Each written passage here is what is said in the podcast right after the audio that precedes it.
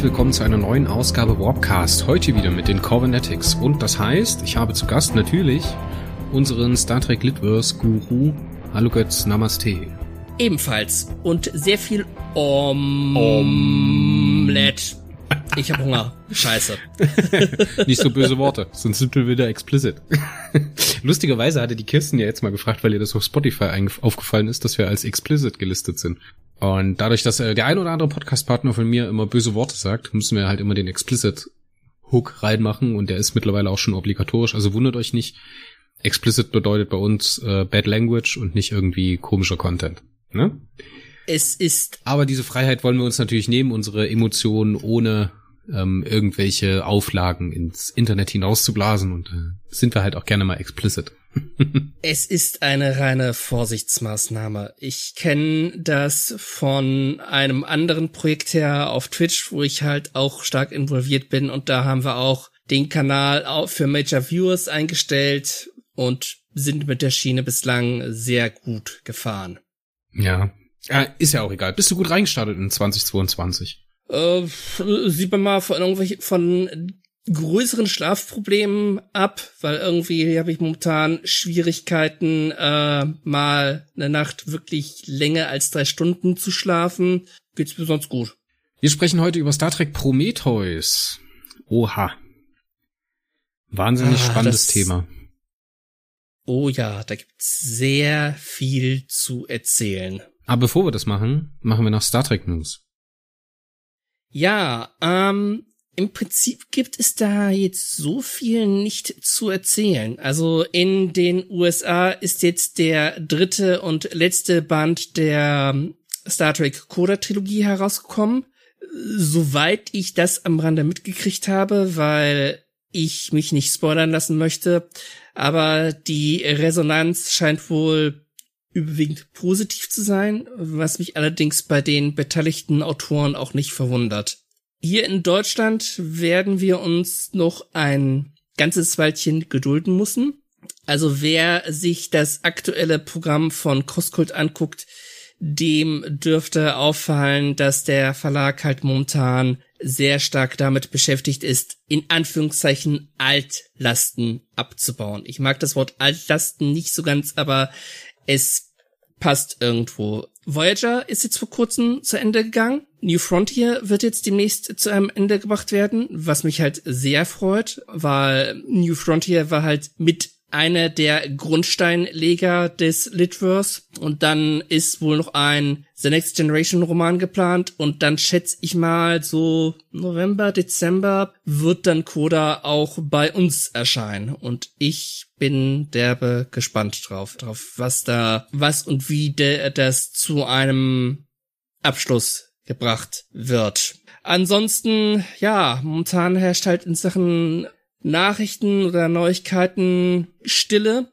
Es sind keine großartigen Romane angekündigt worden. Und ich denke, wenn Romane angekündigt werden, dann sind es halt wieder die Tie-Ins, die man von früher kennt, halt diesmal zu Star Trek Picard und Star Trek Discovery. Wobei mich mal interessieren würde, ob auch zu Star Trek Lower Decks was geplant ist.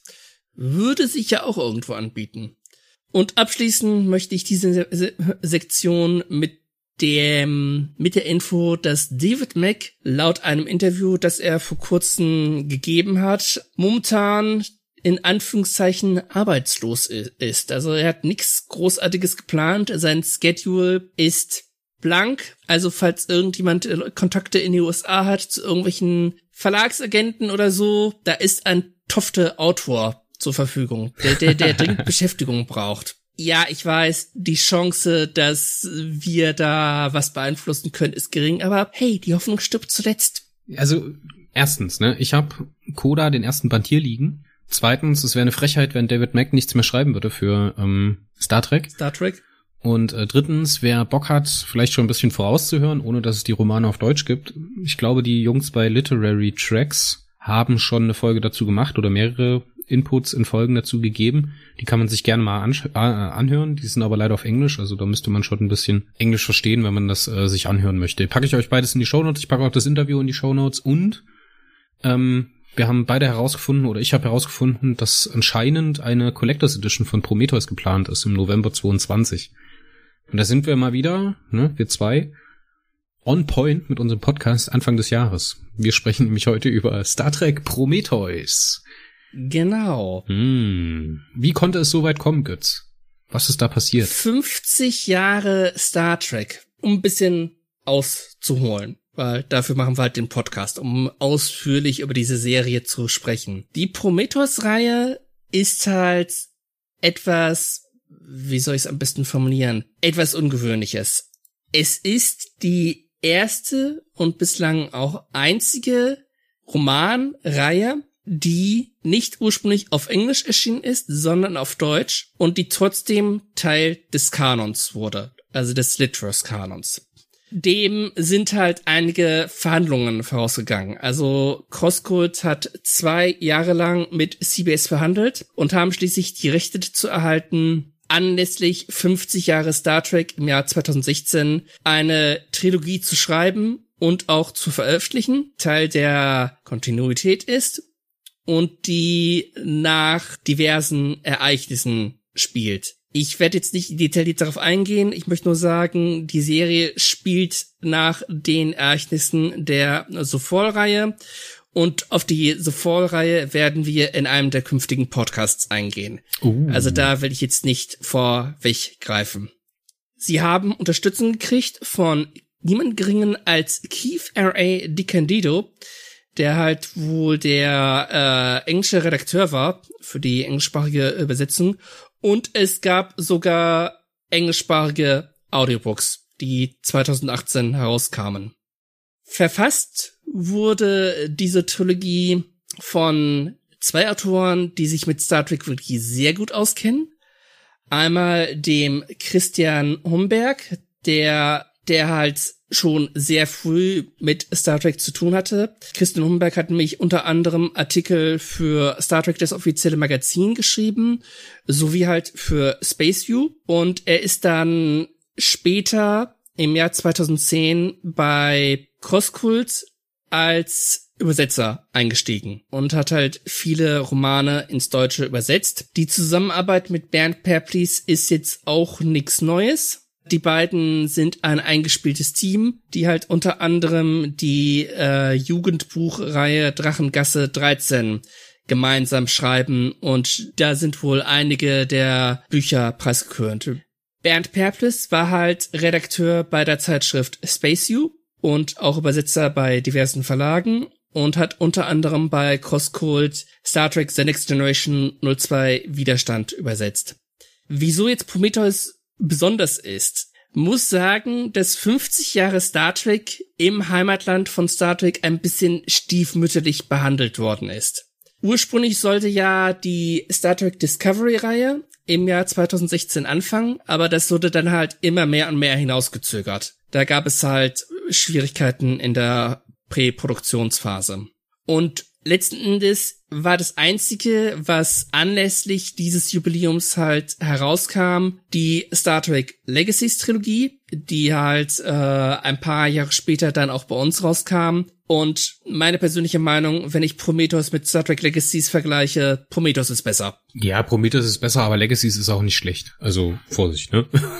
nicht den falschen. Also meiner Meinung nach. Ich habe jetzt bloß eins gelesen, aber ich fand die ehrlich gesagt gar nicht so schlecht. Also man sieht, es steckt jede Menge hinter Prometheus und das macht auch diese Serie meiner Meinung nach auch so so lesenswert, weil nicht nur sehr viel Sache im Hintergrund geschehen ist, sondern auch weil der Roman halt sehr viele Aspekte wirklich aus 50 Jahren Star Trek aufgreift und verwendet. Das fängt ja auch schon mit dem Raumschiff an. Die Prometheus ist jetzt kein neues Schiff in einer, in, so, so gesehen. Sie wurde in einer Episode von Star Trek Voyager halt das erste Mal eingeführt. Ich weiß jetzt leider aktuell nicht, welche Folge das war. Ich weiß halt nur, dass der Holodoc quasi ins in den Alpha-Quadranten geschickt wurde, um zu verhindern, dass die Prometheus von, ich glaube, Romulanern war das, gestohlen werden konnte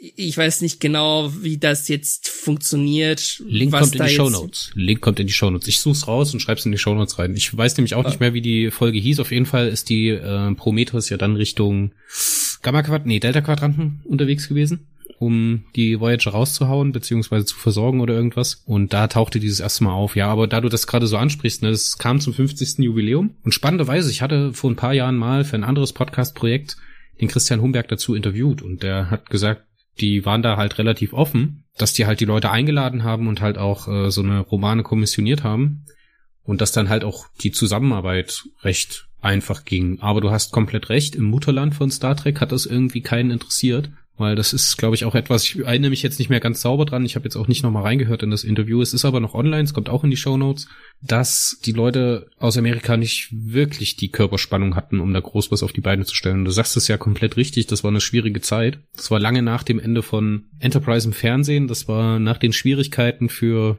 äh, Into Darkness und den Nachfolgefilm halt. Wie hieß denn der Nachfolgefilm von Into Darkness? Beyond. Beyond, genau. Der für meinen Geschmack ehrlich gesagt gar nicht so schlecht war, wie er immer gemacht wird. Und es kam halt auch ansonsten relativ wenig. Und vor dieser Prämisse muss man halt Prometheus auch sehen. Weil, wenn du mal in die Amazon-Reviews reinschaust oder in die anderen Reviews auf anderen Portalen, wird halt immer mal bemäkelt, dass das sehr Fanservice-lastig ist.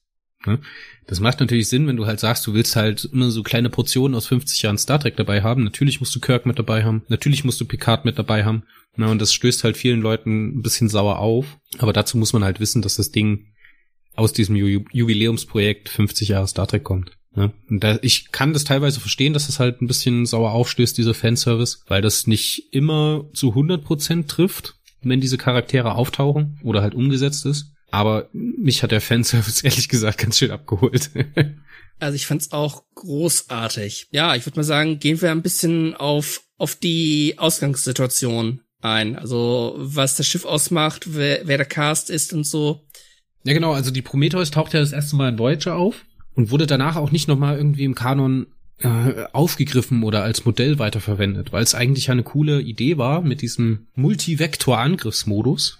Es ist ein modulares Schiff. Es ist die quasi drei Schiffe in, in einem. Die Prometheus kann sich halt in drei verschiedene Teile aufteilen. Da gibt's übrigens im ersten Band eine sehr coole ausklappbare Ansicht des Schiffes. Das hat mich so ein bisschen an die Titan erinnert, also den ersten Titan-Roman. Und da sieht man halt, wie das Ganze halt aussieht und so. Und das wird auch im Laufe der Romane immer wieder aufgegriffen, aber es wird nicht so sehr in den Vordergrund gestellt. Im Vordergrund stehen halt wirklich die Charaktere und die Handlung. Und du hast ja eben schon gesagt, der Roman oder die Romane sind ein wenig Fanservice-lastig. Das hat mich ehrlich gesagt nicht gestört. Wir haben hier halt eine ziemlich interessante, bunte Mischung an Figuren. Der kommandierende Offizier ist halt Captain Richard Dick Adams, ein Mensch, US-Amerikaner. Aber sein erster Offizier ist ein Kaitianer, und die kennt man halt aus der Star Trek The Animated Series äh, Serie. Und jetzt zuletzt auch noch bei Lower Decks sind ja auch aufgetaucht, die Kaltianer. Ja, dann der zweite Offizier ist Lieutenant Commander Sarita Carson, eine, ein weiblicher Mensch afrikanischer afrikanisch-europäischer Herkunft. Also wer denkt da nicht an Lieutenant Uhura? Dann haben wir äh, Lieutenant Commander Le Lenissa Zitin, ich habe es wahrscheinlich falsch ausgesprochen, eine Andorianerin. Lenissa Zitin, sagen sie es im Hörbuch. Danke dir. Und als Chefingenieurin Lieutenant Commander Jenna Winona Kirk. Kirk. oh mein Gott.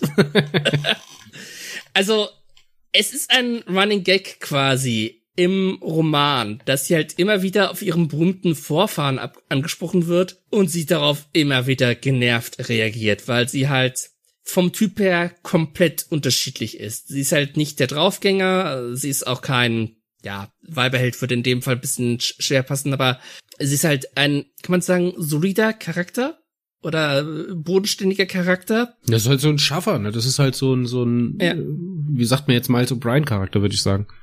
Ja, also Ärmel hoch, Ärmel hochkrempeln und dann der Captain sagt, innerhalb von 30 Minuten muss das Schiff fertig sein. Okay, gib mir 15 Minuten und dann, und dann in 5 Minuten ist sie fertig.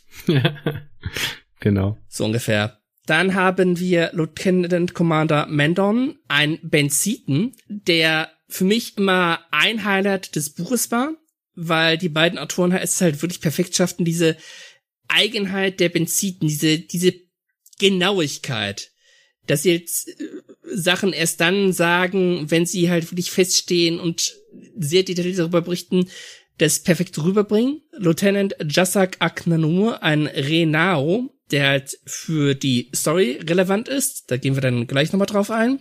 Anson Paul Winter, ein deutscher sudanesischer Herkunft. Da sind Parallelen zu einem gewissen Hikaru Zulu sicherlich durchaus beabsichtigt. Dr. Giron Barai ist ein Betazoide und ein weiteres Highlight, die Prometheus hat auch einen Barkeeper, nämlich Moba, einen Bolianer, der wirklich sehr jovial ist, sehr freundlich und auch ein Highlight dieser Trilogie ist. Der Fokus liegt auf der Prometheus, aber das Schiff ist nicht das einzige Raumschiff, das halt in dieser Romanreihe vorkommt. Da hatte ich am Anfang beim ersten Lesen total das Problem mit, weil wir, wir haben ja im, im Roman diesen Prolog, ne? Da ist ja dann aus der Kirk-Ära eine kleine Geschichte von einem Kumpel von ne, vom Kirk, der halt mit einer Constitution-Class im Limbata-Cluster was entdeckt. Und danach steigt das ja ein mit dieser Geschichte um die Prometheus, die halt in dieses Gefecht reingeht, in diesen wo, geteilt, wo sie halt gegen, ähm, jetzt hilf mir mal, Zenketi Piraten, glaube ich, unterwegs ist. Mhm und da kämpft und da dachte ich so, oh je, hoffentlich ist das jetzt nicht so ein Ding, wo man die ganze Zeit bloß irgendwelche, irgendwelchen Starship-Porn bekommt. Weil das ist ja am Anfang so, ne, dass man halt sagt, okay, es ist überall ein Maschinenraum, es, es gibt diesen Slipstream-Antrieb und so weiter und so fort. Aber zum Glück ist es dann nicht so. nee, also zum Glück gehen die beiden Autoren halt wirklich sehr detailliert auf die Figuren ein. Auch Spock taucht in der Trilogie auf. Der darf 50 Jahre Star Trek natürlich nicht fehlen, ne? Ja, wobei auch Spock halt wirklich sehr gut ähm, eingebaut wird. Aber kurz mal auf das andere Schiff einzugehen, das ist, jetzt muss ich mal kurz gucken, es ist ein klingonischer Kreuzer. Genau, der Wortscha-Klasse. Die Bortas. Der Wortscha-Klasse, nämlich die IKS Bortas. Das Schiff wurde früher von Govron kommentiert, ist aber inzwischen in der Bedeutung ein bisschen herabgesunken, was halt den Captain des Schiffes Crom, Held der Ning Tau, Mensch. Captain Crom ziemlich anfuchst also wirklich ärgert, was halt auch quasi der rote Faden ist. Dass diese, diese Kampf zwischen, zwischen Dick und, also Dick Adams und äh, Gauron, Nachfolger Krom, genau. Also genau, die Bortas ist das klingonische Schiff, was halt auch in der Story unterwegs ist. Ich glaube, da brauchen wir gar nicht so genau drauf eingehen. Wir werden ja gleich nochmal die Handlung ungefähr umreißen. Aber ich fand das auch toll, weil das halt gerade, dass sie sich die Wortschallklasse ausgesucht haben. Da spielen sie natürlich auf diesen ganzen, diese ganze Magie um DS9, um Föderation und Klingonen ein, ne? Ich meine, gerade da haben sie es ja das erste Mal so richtig gemacht in Deep Space Nine, dass sie die so eine Spezies halt einen anderen Drive bekommen haben, ne, und dass diese Spezies sich auch so ein bisschen weiterentwickelt, weil die Klingonen, wie sie in TNG dargestellt sind und wie sie in DS9 dargestellt sind über den ganzen Dominion-Krieg mit diesen unterschiedlichen Phasen, ne, also mal waren sie verbündet mit der Föderation, dann haben die DS9 angegriffen, dann haben sie halt das äh, Dominion angegriffen und am Ende sind sie äh, sehr zusammengestaucht worden, bis halt irgendwann Martok Kanzler geworden ist. Und ich finde, das, das stand halt so stellvertretend auch halt diese Dekadenz im klingonischen Imperium, dass man halt diesen Krom hat, der ja eigentlich nie was geleistet hat und halt nur ein halbstarker Hochadliger ist, der da halt auf diesem Bortas einen Job bekommen hat, der seinem Stand gerecht wird, ne, aber eigentlich nie was dafür geleistet hat. Weil er hat zwar diesen Status Held der Ning Tau, weil er halt in der Crew der Ning Tau gewesen ist, aber er hat an der Heldentat, an dieser entscheidenden Schlacht gar nicht teilgenommen. Die Crew der Bortas wird nicht ganz so ausführlich dargestellt wie von der Prometheus, aber man lernt halt trotzdem einige Charaktere kennen, wie zum Beispiel die erste Offizierin Lem Lemka, die das komplette Gegenteil von Krom ist. Wo Krom halt Klischee-Klingone halt mit dem Kopf durch die Wand will, agiert sie halt umsichtig, überlegt vorher und ist dadurch quasi der Außenseiter an Bord. Ja gut, da gibt's noch ein paar andere. Es gibt da noch den Commander Roth und den Commander Nook. Ne, einmal den Sicherheitschef und den Chefingenieur, die halt auch eher besonders sind. Also ich habe sie einfach mal in meinen Notizen Martok-Klingonen genannt. ähm, die tauchen da auch immer mal wieder auf, ne? Aber ja, ist schon richtig, der Krom ist schon sehr hitzköpfig. Und der Lieutenant Clown, der ist natürlich auch ein Problem. Und später taucht auch noch Alexander Rotchenko auf, also der Sohn von Worf, der halt zu diesem Zeitpunkt im Litverse Botschafter war. Ich glaube, der war Botschafter der Föderation, ja, der Botschafter der Föderation bei den Klingonen. Genau. Bildete halt das Bindeglied zur Föderation an Bord der Bortas und ist da auch ziemlich angeeckt. Ebenso wurde, ich weiß jetzt gerade den, den Namen nicht. Ich, und ich bin mir auch nicht ganz sicher, ob er jetzt, ob, ob er auch schon im ersten oder erst im zweiten Roman eingeführt wurde. Genau, also du redest von den Yachpool. Das ist in diese eroberten Völker, die halt im klingonischen, in der klingonischen Verteidigungsstreitmacht keine Ehre gewinnen können. Also die sind ehrlos und können deswegen auch bloß Back sein. Und da taucht auch einer auf und wir kämpfen halt, oder der Roman und die klingonische Crew kämpft halt auch mit, den Problemen des Rassismus. Da ist dann zum Beispiel der äh, Lieutenant Clan, der dann halt äh, über so einen Beck mit dem äh, Kommandor Roth in Konflikt kommt. Ja, die tauchen da auch mit auf, aber ich glaube, das, was du meinst, ist woanders. Ich glaube, das ist in Destiny. Da haben wir nämlich auch so einen Yachpool. Ich rede jetzt wirklich von Prometheus, wo ein Yachpool auftaucht, der halt verzweifelt versucht, Teil der Crew zu werden. Dann aber erst im zweiten Band, weil im ersten Band ist es auf jeden Fall nicht. Ja, ja, ja. genau das. Danke dir. Das hat mir diese Info hat mir gefehlt. Also nur noch mal als Disclaimer, ne, wir sprechen bloß über den ersten Band Feuer gegen Feuer. Ne, alles andere werden wir jetzt mal ausklammern, um euch nicht zu weit zu spoilen. Vor allen Dingen in der Handlung passiert eigentlich bis zum ersten Ende des ersten Bands jetzt nichts, was die Handlung in irgendeiner Art und Weise einschränkt. Ne, da wird halt alles eingeführt, aufgemacht der Konflikt wird gezeigt und es tut halt weh. Aber darüber hinaus passiert relativ wenig. Ja, also wir haben jetzt die Charaktere kennengelernt. Parallelen zur Geschichte von Star Trek sind überall vorhanden. Es ist eine hochinteressante Crew, vor allen Dingen, weil eben Bernd Perplis und Christian Humberg sehr viel Zeit darauf verwenden, die Figuren quasi zum Leben zu erwecken.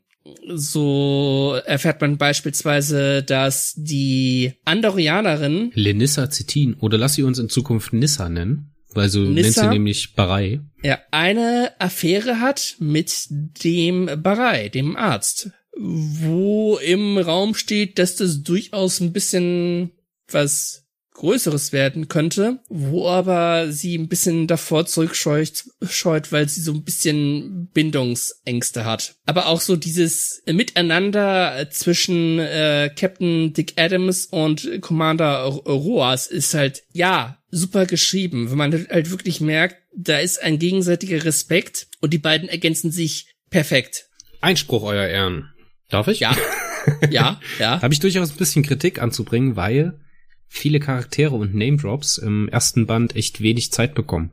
So zum Beispiel der Barei. Ne, wir haben ja relativ viel Zeit auf Lenissa Zettin und auf äh, Dick Adams. Die bekommen echt viel Zeit, genauso wie Jazat Aknamur. Ein toller Name übrigens. Die bekommen im ersten Band recht viel Zeit, aber so Leute wie Roschenko, der natürlich eine sehr, sehr interessante Biografie haben muss, der bekommt relativ wenig Zeit und kommt so ein bisschen fehl am Platz rüber.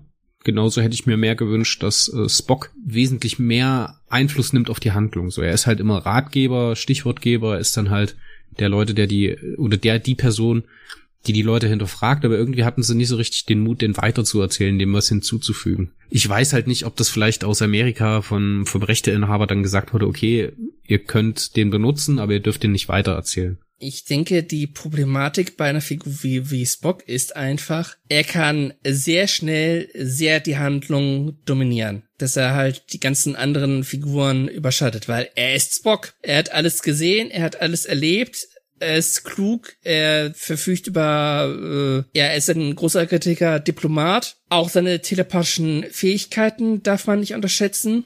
Und da kann es halt sehr leicht passieren, dass er dann, dass die Autoren dann ein wenig zu sehr ihn in den Vordergrund rücken. Insofern finde ich halt die Handlungsweise, also die Darstellungsweise, wie das jetzt in der Prometheus-Trilogie im ersten Band geschieht, nicht verkehrt.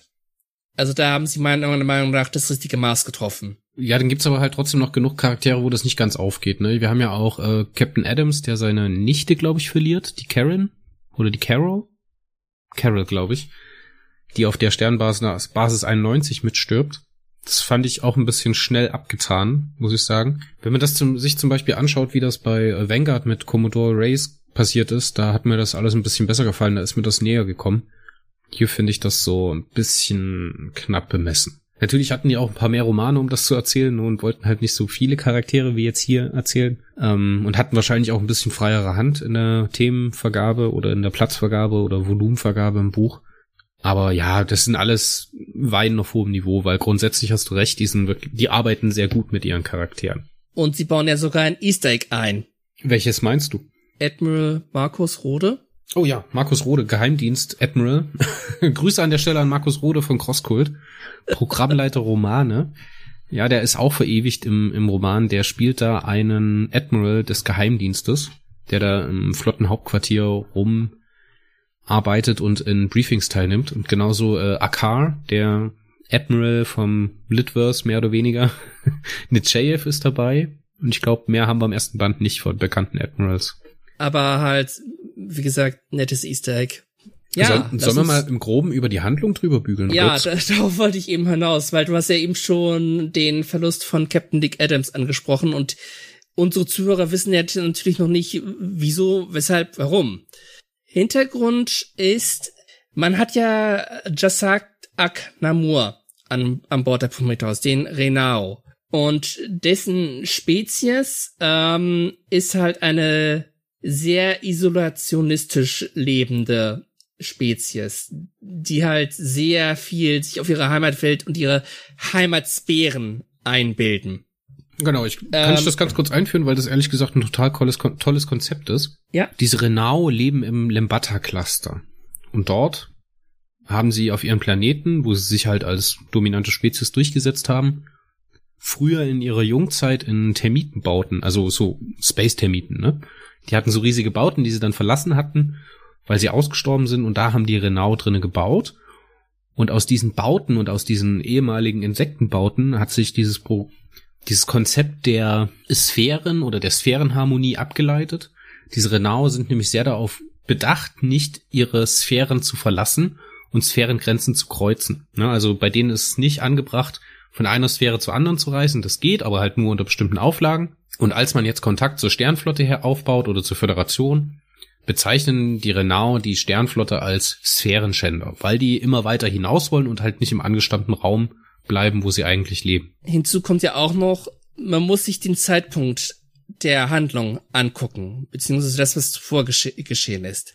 Dass die Föderation im Litverse zu diesem Zeitpunkt wurde mehrere Male kräftig durch die Mangel genommen. Es gab die Invasion der Borgs in Destiny, es gab die Entstehung des Typhonpakts, hat, wo sich halt mehrere Völker oder Spezies, die der Föderation nicht ganz wohlgesonnen sind, verbündet haben. Und dann gab es auch noch die Ereignisse der The Fall-Reihe, auf die ich jetzt nicht eingehen werde, weil Spoiler. Zu dem Zeitpunkt, wo die Prometheus-Trilogie halt stattfindet, hat die Föderation einiges mitgemacht. Sie hat den Kern von dem, was sie halt ursprünglich ausmachte, dieses hinausgehen und erforschen, dahin, äh, dahin zu gehen, wo noch nie jemand zuvor gewesen war, haben sie halt überwiegend vergessen. Ursprünglich wurde zwar gegen Ende der Destiny-Trilogie halt angekündigt, dass man sich halt wieder darauf fokussieren wollte, aber ja, wir haben ja eben schon gesagt, was dann seitdem geschah. ja, genau. Und jetzt sind die Renault halt in diesen Konflikt mit der Sternflotte geraten und sind halt, halt wieder in eine Phase der ähm, Isolation gegangen und feinden sich jetzt mit der Föderation an, weil es dort eine Terrorzelle gibt. Ja, ähm, die mit speziellen Schiffen Kamikaze-Angriffe machen, die auch für entsprechend viele Todesopfer sorgen, und zwar sowohl auf Seiten der Föderation wie auch auf Seiten der Klingonen. Und in dieses, in dieses Gemengelage kommt jetzt halt die Prometheus, die den Auftrag erhält, herauszufinden, was genau da vonstatten geht. Wieso die Renau sich halt so fremdenfeindlich aufführen, woher diese Terrorzelle stammt und gleichzeitig unter einem extremen Druck steht, weil die Klingonen sagen, ja, hier, hör mal, seht zu, dass ihr da was findet, weil ansonsten werden wir agieren Und Klingonen, wie soll ich es freundlich formulieren? Schießen erst, bevor sie fragen. ja. Feinfühligkeit ist halt nicht das Ding der Klingonen. Sie wäre nach dem Prinzip ergangen, ja, versalzene Erde. Angreifen, genau. vernichten. Im Übrigen bin ich der Meinung, dass Karthago zerstört werden muss. Exakt. ich glaube, schöner kann man es nicht ausdrücken. Ja, ja und in ja. diese Situation stößt jetzt die Prometheus mit äh, dem Sonderbotschafter Spock und die Bortas mit dem Sonderbotschafter Roschenko in diesen Lembata-Cluster vor und die sollen jetzt herausfinden, was da jetzt eigentlich Phase ist. Spoiler, das kriegen sie im ersten Band nicht raus. Sie finden heraus, dass diese, dass diese Terrorzelle da aktiv ist, dass aber nicht alle Renau zu dieser Terrorzelle gehören. Dass es aber irgendeine Beziehung zwischen dieser Terrorzelle und den Renau geben muss, das ist klar, das kommt am Ende des Romans auch raus, was das sein könnte. Ne? Aber ich glaube, mehr sollten wir zur inhaltlichen Handlung erstmal gar nicht sagen. Ich würde lieber mit dir noch ein bisschen über die Besonderheiten in der Geschichte reden. Ja. Ich find's total stark und wenn wir jetzt mal den realzeitlichen Kontext sehen, halt in diesen 15er, 2015er und 16er Jahren, wo das halt entstanden und rausgekommen ist, ja, diese, diese Thematik des Fremdenhasses.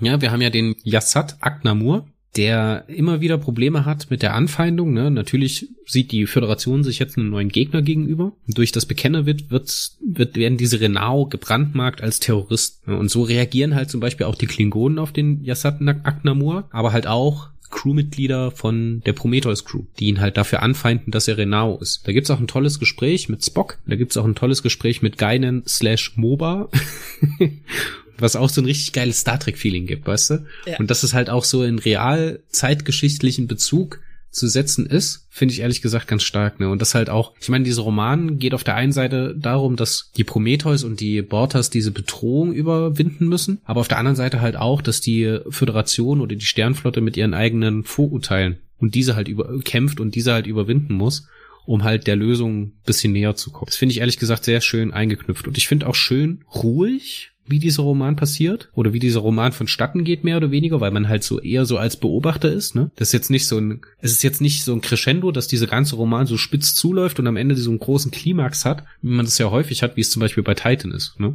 Bei Titan ist es ja immer so, dass es eine Einzelepisode ist und dann halt mehrere Episoden zusammen eine Handlung ergeben, aber eher so im TNG-Prinzip, dass die halt lose aneinander geknüpft sind, aber die Charaktere durchaus aufeinander aufbauen. Und hier ist es so, dass es halt als Trilogie gebaut worden ist, ne? Und so halt auch abläuft, ne? Das heißt, der erste Roman, natürlich passiert viel. Natürlich haben wir Sternbasis 91, Tika 4b und äh, die Flottenwerft über Cestus. Aber es ist eigentlich nicht so, dass wir am Ende einen richtigen Klimax haben. Ne, wir haben so eine Actionphase am Ende noch, so eine kleine Erhebung, dass halt eine runde Geschichte ist, klar. Aber es ist jetzt nicht so das große Revelations oder, oder, ja, Offenbarungen am Ende des Romans warten. Das finde ich ehrlich gesagt ganz schön und da muss ich jetzt mal sagen, ne, ich bin ja zurzeit gerade in meinem Perirodenfieber merkt man vielleicht auch, dass die beiden im Periroden Dunstkreis mit unterwegs gewesen sind.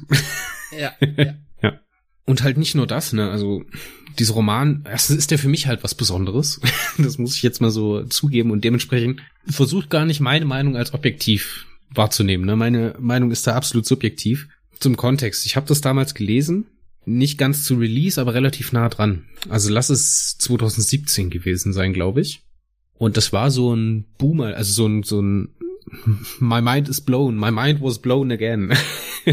Weil ich habe das aus diesem Litverse eigentlich als ersten richtigen Litverse-Roman wahrgenommen. Ne? Ist vielleicht auch nicht unbedingt die beste Reihung, aber ich glaube, da kommen wir dann in der Wertung und im Gesamtfazit dazu. Aber für mich war das halt was Besonderes, weil ich über diesen Roman mitbekommen habe, wie viel eigentlich in diesem in diesem Litverse los ist, weil es halt so viele Anknüpfungspunkte hat. Ne? Wir haben diese Anknüpfung in die Serien, wir haben die Anknüpfung in andere Bücher, wir haben ganz viele Dinge, ganz viel Fanservice, der dir so schlaglichtartig diese Welt so ein bisschen zeigt und das fand ich super, super spannend. Ich wollte unbedingt wissen, was mit dem Typhon Pact ist. Ich wollte unbedingt wissen, was mit äh, Nanyeta Baku passiert ist. Ich wollte unbedingt wissen, was in Destiny mit dieser Borg-Invasion gewesen ist, ne? Natürlich, wenn du bloß die Serien geschaut hast und dann liest du in diesem Roman, wenn du halt Destiny nicht kennst, dass es halt eine Borg-Invasion gegeben hat, die du halt überhaupt nicht kennst und du denkst dir so, Alter, ich habe die Borg-Invasion verpasst, was ist denn da los, ne? Und deswegen war das halt so ein so was ganz Besonderes für mich und dazu kommt halt noch, dass es halt auf Deutsch geschrieben ist und ganz ehrlich, Hände auf den Tisch von der Lesbarkeit und von der Flüssig, wie nennt man das, von der Viskosität, von der Viskosität vom Roman, vom Text her, ist es viel angenehmer zu lesen als ein übersetzter Roman. Meine Meinung. Kann ich jetzt nicht so beurteilen. Ähm, bei mir ist die Sache natürlich ein bisschen anders, weil zu dem Zeitpunkt, als Prometheus rauskam, hab, äh, hatte ich schon zig, seit zig Jahren halt Star Trek in Deutschland gelesen. Ich habe ja kurz nach Erscheinen des zweiten Titan-Bandes angefangen damit.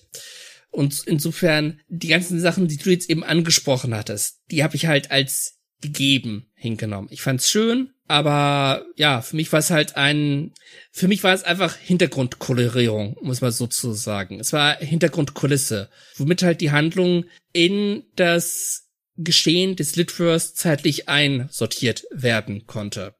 Ja, na klar, wenn du das halt alles kennst, dann hast du nicht dieses, diesen Wow-Effekt da. Aber für mich war das halt damals wirklich richtig krass. Du, ich will dir den Wow-Effekt nicht absprechen, um Gottes Willen. Ich kann's nachvollziehen. So ähnlich ging's mir auch damals bei dem zweiten Titan-Band, dass ich davon so geflasht war. Und ja, es ist schön, dass Star Trek oder das Litverse von Star Trek diese Wirkung in all den Jahren nie verloren hat, sondern dass immer wieder halt auftaucht und dann Leute begeistert, die vielleicht mit Star Trek so lange nichts am Hut hatten. Ja. Das ist, das ist, das ist wunderbar. Mich haben zwei Sachen an dem Roman gestört. Zum einen fand ich den Beginn ein, ein wenig lahmarschig. Klar, es musste halt sehr viel aufgebaut werden und so, vorbereitet werden, aber ein bisschen flotter hätte es schon sein können. Meinst du jetzt den Prolog oder meinst du den Start um die in der Prometheus-Handlungsebene? Allgemein. Allgemein, okay. Der Prolog war gut, aber der Start der Prometheus-Handlungsebene hat sich halt bisschen sehr gezogen, bis halt alles soweit vorbereitet war. Ist halt auch sehr umfangreich, der Roman, ne, muss man sagen. Also für einen Auftaktroman ist der echt umfangreich. Die gesamte Trilogie ist umfangreich. Also jede der, der Teile hat um die 500, wenn nicht gar mehr Seiten. Also falls ihr hoffentlich inspiriert von diesem Podcast euch die Trilogie holt, vielleicht sogar auch den Sammelband, ihr werdet ein Weilchen dran zu lesen haben. Und Spoiler, ihr werdet es nicht bereuen.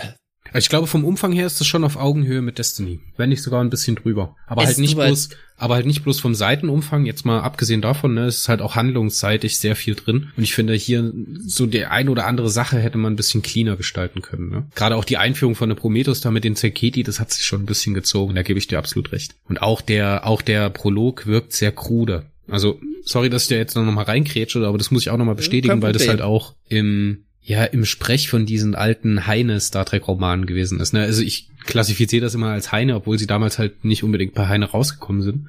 Aber das liest sich so wie so ein John Warnhold Roman, so ein ganz früher oder so ein Blish Roman. Weißt du, was ich meine? So eine Novelisation von irgendeiner Folge. Ich wo halt ganz klar irgendwas passiert, aber anscheinend bloß das Drehbuch abgeschrieben worden ist. kein einzigen, also doch, ich habe schon ein oder zwei Heine-Romane gelesen, aber hauptsächlich, was Star Trek Romane angeht, ja, Litverse bei Crosscold.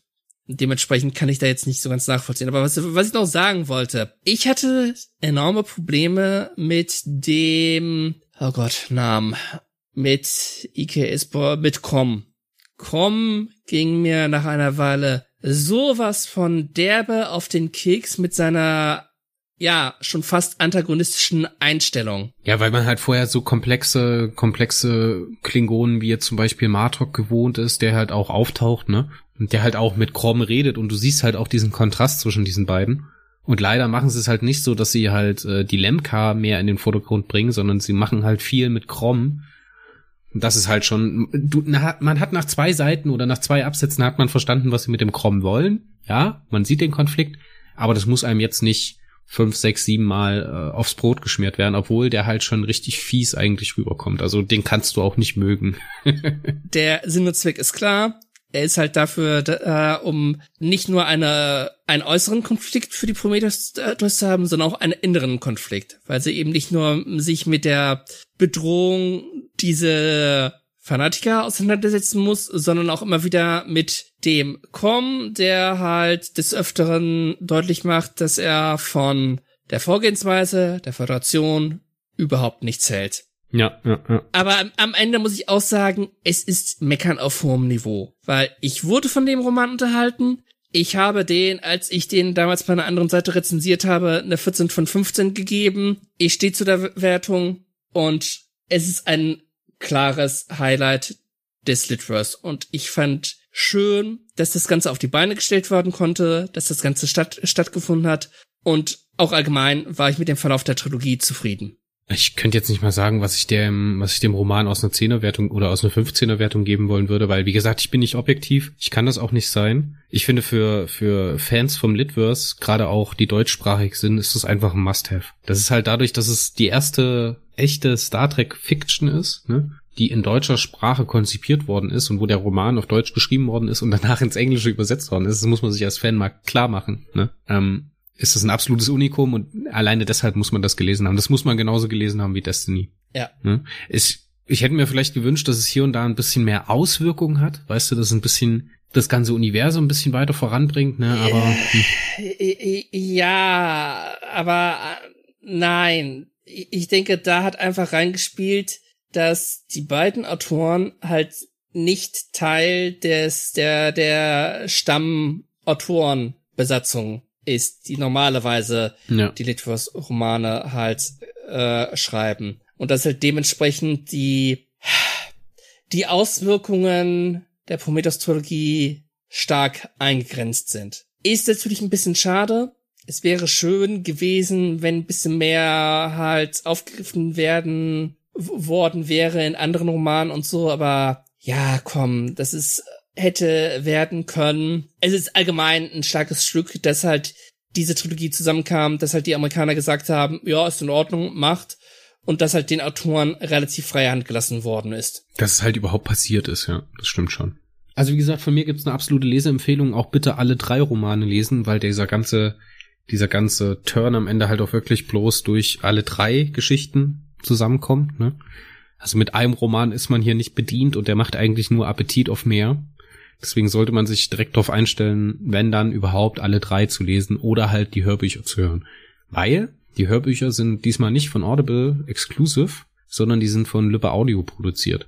Es sind also nicht die normalen Sprecher der Star Trek Romane, aber sind trotzdem sehr gut, sehr gut hörbar ne, und sehr gut verfügbar auch und sind auch nicht so teuer. Also wenn man keine Lust hat, so viel zu lesen, dann äh, vielleicht beim Autofahren ist das eine gute Sache. Und wir übernehmen keine Garantie für abgekaute Fingernägel. Ja, das ist leider so. Und wenn da irgendwelche Schaden entsteht, selbst schuld. Ja, ich hatte, ich habe noch eine Geschichte zu meiner Leseerfahrung. Ich hatte mir das damals äh, stückweise gekauft, halt nicht als direkt drei Bücher auf einmal, weil muss man ja sagen, ne, was kann man sagen, was man will? Es ist ein gut ausge, äh, ausgestattetes Taschenbuch von Crosskult. Es ist toll gemacht, hochqualitativ.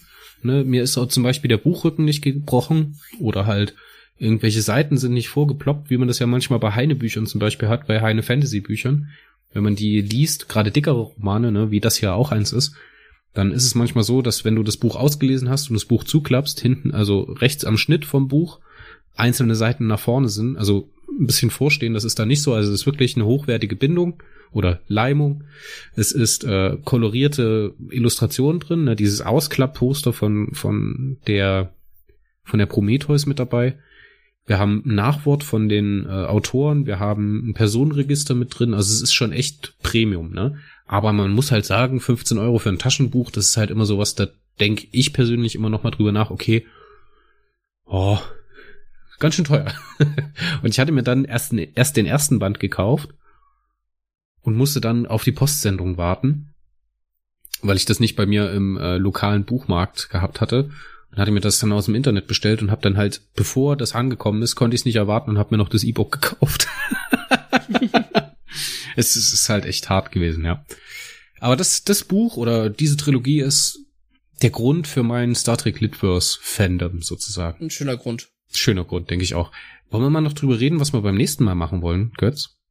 Äh, ein klein wenig Einzelteile. Genau, wir haben sie also in der also Folgenplanung Resteplatte genannt, die große Star Trek Litverse Resteplatte. Also wir werden uns halt mit äh, diversen Einzelbüchern beschäftigen. Zum Beispiel mit den neuesten Star Trek Picard Romanen und auch Star Trek Discovery Romanen. Muss auch mal dran sein. Und dann beim übernächsten Mal, das haben wir auch schon festgelegt, geht es dann in die dunkelste Stunde der Star Trek Litverse. The End is nigh. Ja. ja. Ja, je nachdem, ne? Wir müssen halt gucken, wie Coda rauskommt. Wir werden Coda erst besprechen, wenn die auf Deutsch veröffentlicht worden sind. Das haben wir uns so selber ein bisschen auf die Fahnen geschrieben, dass wir uns ja halt nach den deutschen Sachen richten. Das heißt, äh, wir können das jetzt noch nicht ganz genau sagen, wann Coda kommt. Wir vermuten beide, dass es eher in Richtung Quartal 4, Quartal 3 fällt. Und dann hätten wir jetzt halt im Sommer noch die Resteplatte. Also jetzt im Frühjahr, also ab April, im zweiten Quartal für die zweite Folge Corvinetics. Und dann im Herbst hätten wir The Fall, wo wir den Auftakt besprechen wollen würden. Und das würden wir dann einfach switchen, je nachdem, wenn wir wissen, wie Coda rauskommt. Das sollten wir aber im zweiten Quartal eigentlich wissen dann. Jo. Haben wir noch was? Nur, dass ich allen Zuhörern viel Spaß beim Lesen wünsche und ihr werdet es nicht bereuen. Auf jeden Fall. Aber ich habe noch ein paar andere Dinge anzusprechen. Wir haben Merchandise. Ne? Es gibt vom Warpcast Merchandise. Wir haben mittlerweile oh. zwei Shirt-Motive. Hm? Einmal ist es das Supporter-Shirt und einmal ist es das WRP CST-T-Shirt, beziehungsweise der Hoodie. Die gibt's bei uns im Shop. Packe ich euch in die Show Notes. Könnt ihr reinschauen. Wenn ihr eins haben wollt, könnt ihr das bestellen. Wenn ihr noch einen Sticker haben wollt, sagt mir Bescheid, dann kann ich euch noch einen schicken. Noch sind welche da. Nicht mehr viele, aber noch sind welche da. Wenn ihr Feedback loswerden wollt, schreibt das bitte an podcast at warp-core.de oder in die Kommentarspalte von Facebook, Twitter, Instagram, im Artikel auf dem Blog. Und äh, ja, ihr werdet schon einen Weg finden. Ihr könnt uns einzeln auch anschreiben über Twitter oder alle anderen sozialen Medien, wo wir angemeldet sind, wo ihr uns finden könnt. Ich denke, das steht ja auch immer drin. Im Zweifelsfall, wenn ihr irgendwas für Götz habt, könnt ihr mir das auch schicken und dann leite ich das weiter, alles kein Problem.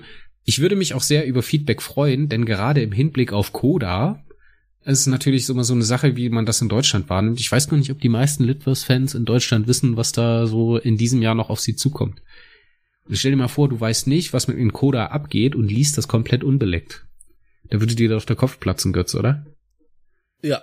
Ja. Definitiv. Na gut, wir hören uns im zweiten Quartal, also April oder Mai. Ne?